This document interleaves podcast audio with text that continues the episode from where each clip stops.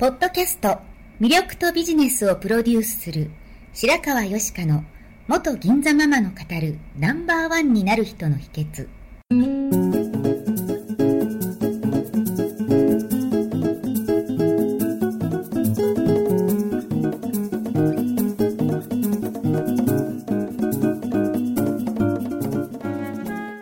外資系企業の OL から銀座のナンバーワンホステス。そしてママに12年間にわたって多くのお客様や従業員の心理成長に関わり人の本質的な魅力や能力を引き出し業績アップにつながるコーチングを行ってきました。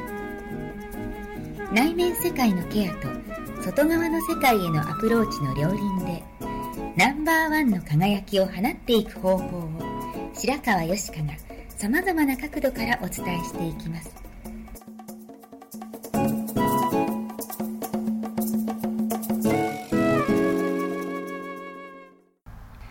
こんにちは。白川よしかです。今日もナンバーワンになる人の秘訣を始めたいと思います。先週に引き続き、心理セラピスト、棚田克彦先生をゲストにお迎えして、後半をお届けしたいと思います。生徒さんに対して、まあ、自分の悩みを解決するためにいらっしゃってる方もいらっしゃると思うんですけれども、その学んだことを生かしてビジネスをされたいと思ってる方にどのようにアドバイスされてますか、うん、そうですね、僕はあのいつもなんていうのかなまず自分の困ってた悩みがあるからこう来られてるわけですよね、はい。はい。でそれをやっぱり克服すると財産になるんですけどもね、はい。要するに例えばあの親さっき言ったように親から厳しくされたとか、はい。まあ、ひどい目に遭わされたとか学校が嫌だったっていう悩みがあったらそれを克服した人は、そういう方が来られた時に助けられますよね、うんうんで自分自身もその思い入れがありますよね、はい。そういう人たちを助けるのに。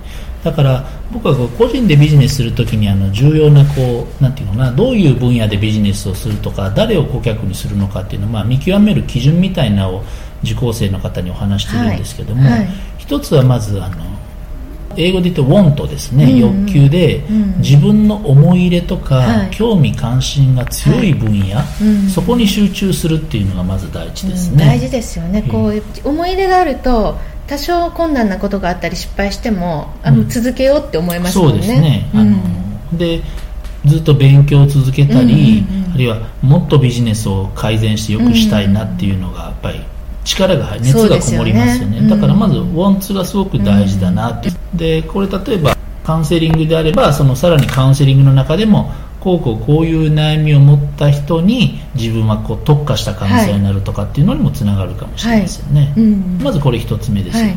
ウォントですね、はい。で次2つ目です。CAN ですね、はい。CAN っていうのはできるできないの CAN 能力で、あの自分が得意分野であるかどうかっていうことですね、はいでまあ、好きなだけではビジネスにならない。あの、ね。下手の横好きだと趣味で終わっちゃうので,、やっぱりこう自分の得意分野。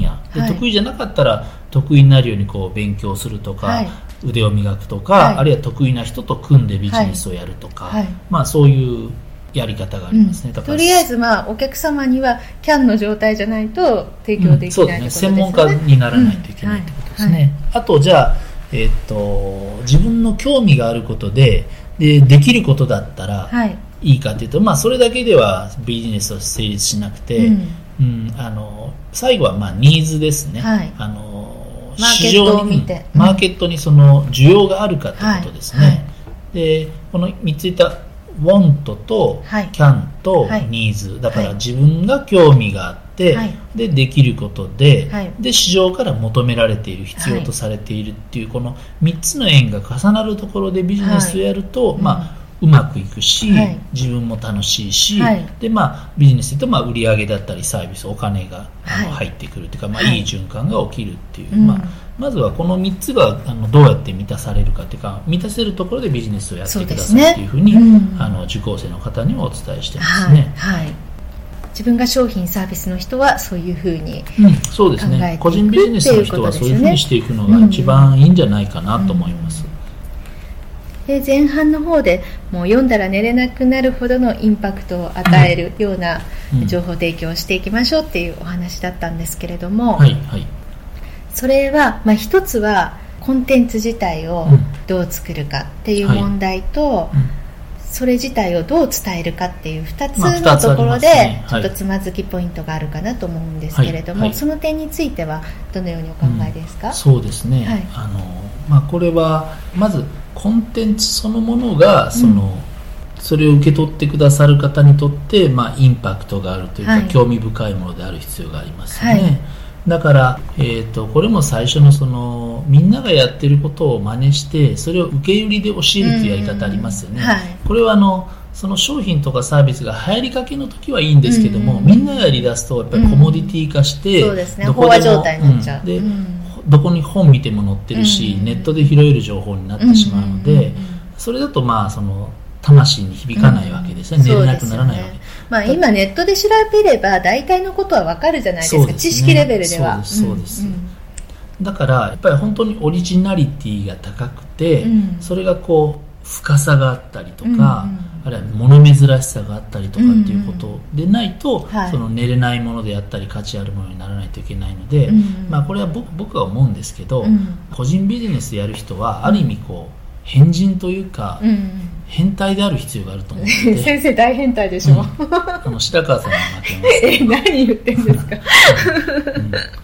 あのうん。変人とか変態っていう人がやっぱりいいのかなと思いますね。うんうんうんうんうん。だからそういう意味でもあの自分をどこまで出せるかっていうことだと思います、あの変な人って別にきその奇抜であることが目的ではないんですけどね。だからうん。うん自分の興味関心をどこまで掘り下げられるかとかね、どれだけ自分を掘ったかみたいなとこになるんですよねきっとね。うん。だからまあマニアというかね、うんうんううん。んで昔と違ってこうインターネットがあの誰でも簡単に使える時代になったので、はい。やっぱりそういう昔だと個人の趣味だったり、うんうんまあ、本当にあの人変人だよねって終わってたうんうんことのようなものが、うん。実はそういうのが一番ビジネスとして価値がある時代になってきているので、うんうん昔あれ見て見たんですけどあの、うん。ヤフーオークションってあるじゃないですか、はいはい。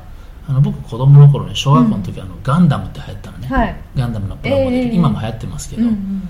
あのガンダムのプラモデルねなんか色を塗ってちゃんとして売ってるやつがね、うん。60万ぐらいでね、落札してるの。もう単なる昔だとそんなんただの変態うん。変人ですけど、はい。今の時代だと、うん。ガンダムのプラモデルちゃんと作ってうまくできたら、うん。60万円で買う人がいるんですようね、ん。そうですよね。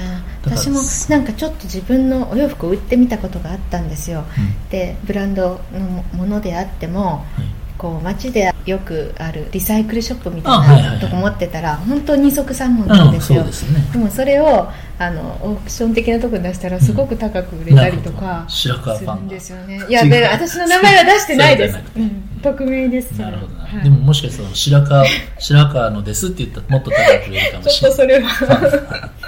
でもまあそんな感じです、はいはい。結局そのカウンセリングの技術って言ってもやっぱり最後はこう人として信頼されるというかうん。人が商品になっていくと思いますのでね、うんうんそうやっていけばいいと思います、うん。そうですね、うん。うん。でまずそれがコンテンツの部分ですね、はいはい。で今度それをどう伝えていくかのところですね、うんうんあのマーケティングというか、そのうん。まあ、セールスライティングみたいなところかもしれないですけど、まあ、これはですね僕はあの、先生文章お得意ですもんね、うん。文章はね、うん。まあ、得意不得意で言うと、まあ、僕の得意なスタイルの文章っていうのがあって、まあ、はいええ。僕はその、あのずっとこう学者というか研究者してたから、論理的文章ですよロジックが効いた文章は得意で、うん。あんまりこうこうふわっと共感型じゃないですよね。小説とか随筆書けって言われてもできないんですけどそのせ時に大事なのはやっぱりあのその人が一致してるかうん。こうコングルエンシーっていうんですけど、うんうんうん。コングルエント、ね、一致してるかそれが大事だなと思ってて、うんうんそれはその文章で書いて商品サービスのうん。こう告知をする時もそうだし、うんうんあるいは僕だとカウンセラー向けにこう授業をやったりしますけど、その授業する時のコミュニケーションというかね、講義もそうだと思うんですけど、うん。例えばほらあるじゃないですか。街中で、うん。あの選挙の時期になったら街頭演説みたいなのありますよね、はい。はい。で政治家の人言いますよね。あの、うん。なんか例えば子供たちが安心して暮らせる世の中に私が当選したらしますとか、はい。あるいはテレビとか見ててもいろんな討論番組とか政治家の人がやってますよね、うん。あれ子供でも見たら分かりますよね、うん。あこの人嘘ついてるなとか、うんうんうん。あ綺麗事言ってるな言ってることと思ってることずれてるようになって、うんあれがコングルーエンシーがない状態、はい。一致してない状態、うんうんうんで逆にその政治家じゃなくて例えばセールスマンの話で言うと、あの僕の知り合いの人でもいるんですけどトップセールスマンの人で、はい。あの政府の人で、ね、1億以上年収もらってる人いるんだけど、うんうんその人は対人恐怖症なのね。だからね相手の目見て喋れなくて、うんうん。まあ、それでカウンセリング来はった人なんですけど、うんうんだからね下向いてボソボソと言うんあーよく言うできる営業マンに見えないタそうイプの方そう全然なんですね。もうていうかね営業マンどころか普通人間としてちょっと会社大丈夫みコミュたいなニケーション人なんは苦手。だけど、でもうんそういうところが、うん。その人はしかもね社長さん専門に売るのね。普通の人に売りに行かない。ですね。ううん。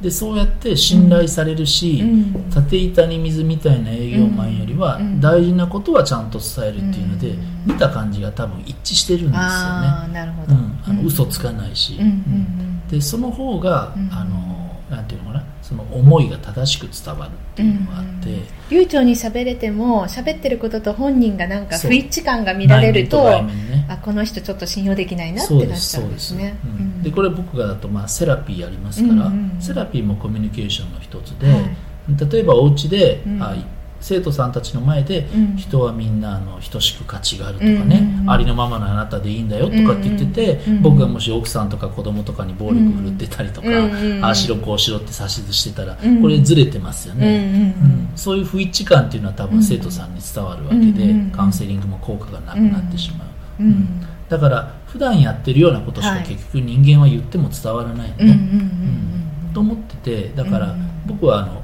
本当にいいものを作って、うんうん。それさっき言ったようにかつての自分をお客さんにして作って、はい。で本当にいいと思ったものをいいよって分かりやすく伝えるっていう一致感を持って伝えるって、うん。うん。まあ、そういうコミュニケーションを心がけてますけれどもね、うんうんうん。うん。そしたらそれにあこれはいいなと思ったりあ私も棚田みたいな、うん。と同じ考え方だとかそうなりたいって思う人がまあ来てくださるんじゃうないかと思って、ん。そうするとお互いにいいですもんね。そうですね、あの無理がないですねお互いね、そんな風にやってます、はい。でもそれもやっぱりこう自分自身のセルフイメージとかも反映しますよね。価格をつける時も。そうでしょうね、うん。だから、まあ、本当に困った時は私もカウンセラーだから、まあ、そういう方のカウンセリングとかでお手伝いすることとか、うん。まあ、コンサルティング的なアドバイスすることもありますけれどもね、まあ、あなたはこういうところを長所として打ち出したらいいんじゃないとかっていう,、んんん。第三者から見たアドバイスをすることももちろんありますけどうんもね、うん。でもまあ見てて思うのはあのどの人でも本当に一生懸命やったら、うん。あのうまくいくと思いますし、うんうん大勢の人に好かれる必要はないですもんね。大切なお客様もいればいいですもんね。そうだと思います、うん。とそうそうそう。あの昔あのね、まあ、僕のある知ってるコンサルタントの人から聞いたんですけれども、はい。棚田さんって言ってうん。教えてくれたんですけど、あのジャック・ウェルチっていう有名なね、うん。あの経営者の経営の神様みたいな本をいっぱい書いてる人もいらっしゃるじゃないですか、はい。はい。なんかあの人はねあの年間3人しかコーチングのクライアントを取らないんだって。そうなんですね、うん。3人。ううん。ん、だから3人いたらうん。ビジネスになるっていう話なんですけど、うんうんその代わりあのコンサルティング料が3000万以上らしいんあ一ですけど、人3000万、うん。ただ3人取って年収そう1億ですね。なんですけど、うんうんうん。うん。もちろんそうジャック・ウェルチのアドバイスを聞いて実行できる人だったり役に立つ人だから、うん。それ以上の価値があればいいってクライアントはですよねそれこそアメリカの名だたる企業の,、うん。あの CEO とかそれに準ずるクラスの人ばっかりらしいん。ですけれども、うん。だから自分の価値を高めていって、うん。本当に必要な人にだけその高いものをうん。受け入れてもらったら、うん。あのそれでビジネスはあのうまくいくということですよね、はい。はい。うん、だからあの個人のビジネスの人が目指すべき道は、まあ、そっちの方向かなと、うんうん自分の価値をできるだけ高めていって、うんうんでそのことを分かってもらえる少数派の人と、はい。こう親密な深い関係を築いて、はい。あのお互いがウィンウィンになっていくって、うん。まあ、それが一番いいのかなと思いますけどもね。自分が役に立てる方にとってのナンバーワンになるってことですね。あのはい。自分を薄利多売安売りしないってことですね、はい、今日はどうもありがとうございあました。りがとうございました。楽しかったです。楽しかったです。最後まで聞いてくださりありがとうございました。本日の番組はいかがでしたか？これから少しずつお声をいただきながらより充実した内容にしていきたいと思います。番組のご感想やご質問は info アットマーク白川よしか .com までお寄せください。また http コロンスラッシュスラッシュ白川よしか .com のポッドキャストページからも受け付けております。お送りくださった方にはただいまプレゼントをご用意してますね。そしてさらに詳しいお話については無料メルマガビジョニスト通信にてこちらはサイトにある登録ボタンから簡単にお申し込みしていただけます。もっと深いお話はいつかあなたと直接交わせますことを楽しみにしております。それではまた。